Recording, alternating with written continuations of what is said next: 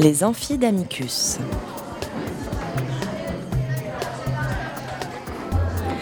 Chaque semaine, Amicus Radio invite des professeurs de droit, des chercheurs et des professionnels à venir faire cours dans leur spécialité.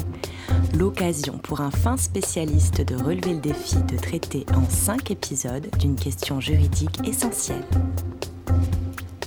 Aujourd'hui, Laurence Burgod-Larsen, professeure à l'Université Paris 1 Panthéon-Sorbonne, nous parle de la Convention européenne des droits de l'homme. Quatrième épisode. Exécution. La persuasion, telle est la question.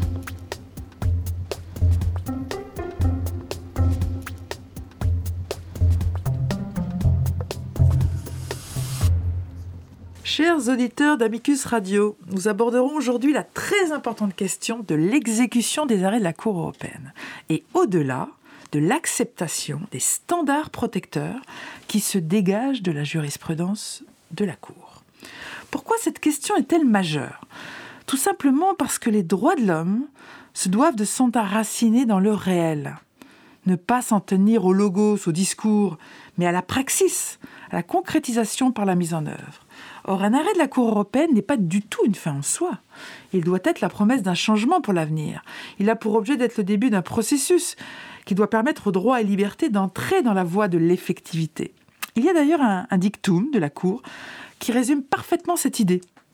Les droits ne doivent pas être théoriques et illusoires, mais concrets et effectifs. Alors, à ce stade, il est très important, puisque nous faisons du droit ici, de distinguer deux, aspects. Celui de l'exécution proprement dite d'un arrêt rendu contre un État donné.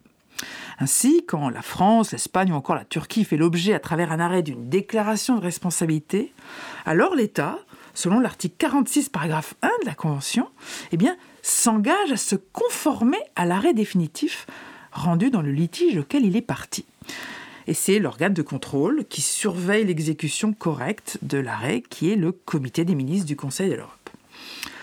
Là, il s'agit donc bien d'exécution. Article 46, paragraphe 1. L'autre aspect est plus large et concerne ce que la doctrine a appelé l'autorité de choses interprétées. Elle dépasse l'obligation d'exécution stricto sensu et consiste à accepter l'intégralité de la jurisprudence de la Cour, y compris dans les litiges auxquels les États ne sont pas partis. Ici, il s'agit d'un des défis les plus importants du système européen de garantie. Faire en sorte que les États acceptent le standard de protection posé par l'édification continue d'une politique jurisprudentielle. C'est essentiel pour arriver à transformer, en les améliorant, les systèmes juridiques internes. Et on sait que la Cour a été amenée à se prononcer sur une variété absolument incroyable de sujets. De la fouille au corps, en passant par l'esclavage domestique, la violence faite aux femmes, le port des signes religieux dans les écoles, la protection des sources journalistiques, l'avortement, le suicide assisté, mais également, de plus en plus, et c'est assez dramatique, les disparitions forcées, les exécutions, les dissensions arbitraires. Eh bien, tout ce corps qui fait jurisprudence doit être accepté par les États, au-delà de la simple exécution des arrêts. Ce sont ces deux grands points de vue que je vais vous exposer aujourd'hui afin que vous preniez la mesure de l'extrême difficulté de la tâche. Car au-delà de l'obligation posée à l'article 46.1, ce que la Cour doit arriver à faire, c'est de développer une politique de la persuasion pour arriver à l'adhésion. Et effectivement, la persuasion, telle est la question. Alors, s'agissant de l'exécution proprement dite, il faut affirmer tout d'abord qu'elle fonctionne plutôt bien et que nombreux sont les États qui prennent très au sérieux le respect de leurs engagements conventionnels. Alors, mettons ce faisant en avant quelques points positifs et dégageons les grands effets transformateurs de la jurisprudence de la Cour dans certains États. Et vous allez vous rendre compte de la plus-value du système conventionnel. Par exemple, grâce à l'arrêt tireur de 1978, eh bien, le Royaume-Uni a interdit les châtiments corporels dans les écoles. Grâce à l'arrêt Marx en 1979, la Belgique a adopté des mesures qui ont visé à interdire toute discrimination, notamment en matière successorale, entre les enfants nés dans le mariage et les enfants nés hors mariage. Grâce à l'arrêt de John 1981, savez-vous, chers auditeurs, que l'Irlande a dépénalisé les actes homosexuels accomplis entre adultes consentants qui continuaient à exister dans ce pays?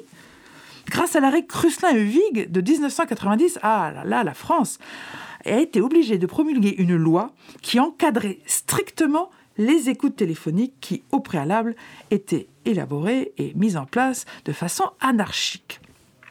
Plus récemment, grâce à un arrêt ADEF Dromil de 2014, eh bien, figurez-vous que la France a adopté une loi qui autorise désormais, et oui, les militaires à pouvoir constituer des syndicats.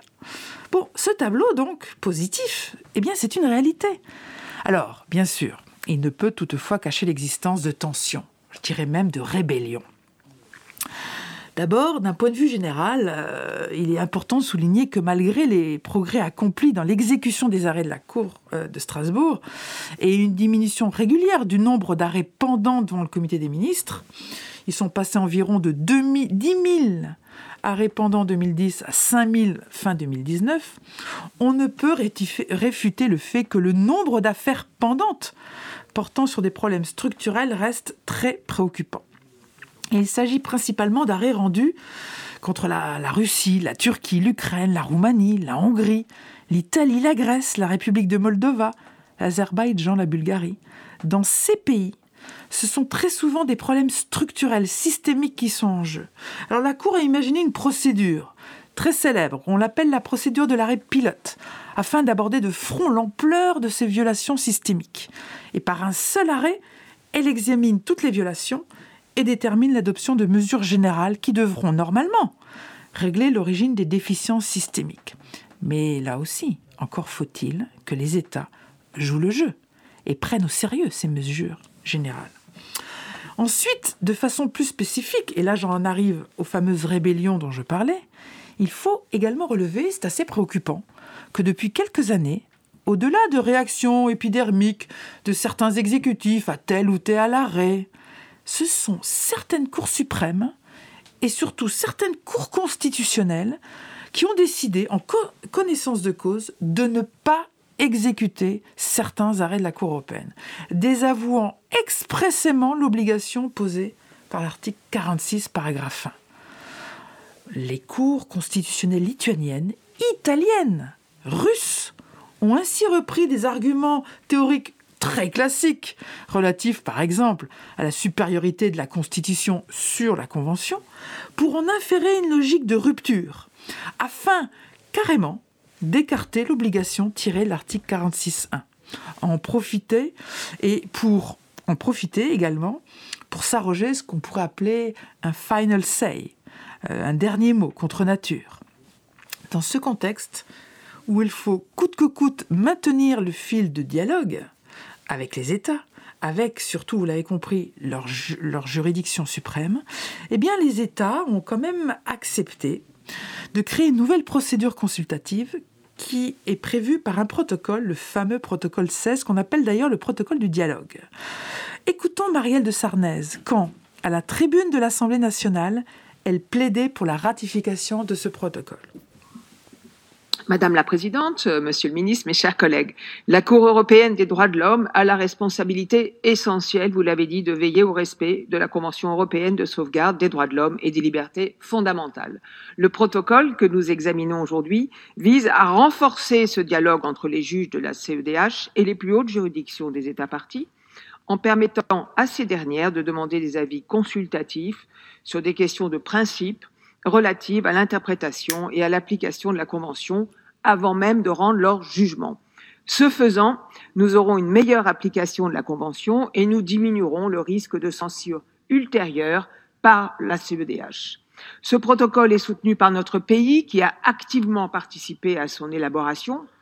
C'est un outil de dialogue qui est souhaité de longue date par nos juridictions nationales qui sont régulièrement confrontées à des difficultés d'interprétation de la Convention sans pouvoir interroger la Cour. Ainsi, il y a quelques années, le Conseil d'État a été saisi de requêtes mettant en cause l'interdiction prévue par la législation de toute forme de syndicat dans les armées. En 2008, le Conseil d'État a confirmé cette interdiction totale, non sans hésitation, et avec un doute sérieux sur sa conformité à la Convention. Dans un arrêt du 2 octobre 2014, la Cour a censuré la décision du Conseil d'État en estimant qu'une interdiction absolue violait l'article 11 de la Convention.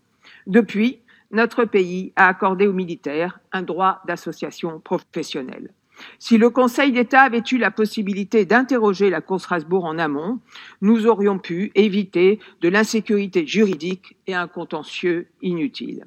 Cet exemple montre combien cette procédure d'avis consultatif nous fait actuellement défaut.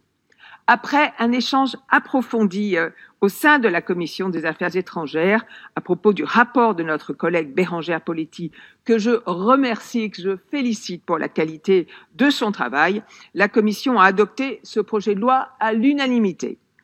Sa ratification par notre Assemblée permettra à nos plus hautes juridictions, lorsqu'elles seront confrontées à une difficulté d'interprétation avant de rendre leur décision, de demander à être éclairées par la Cour de Strasbourg.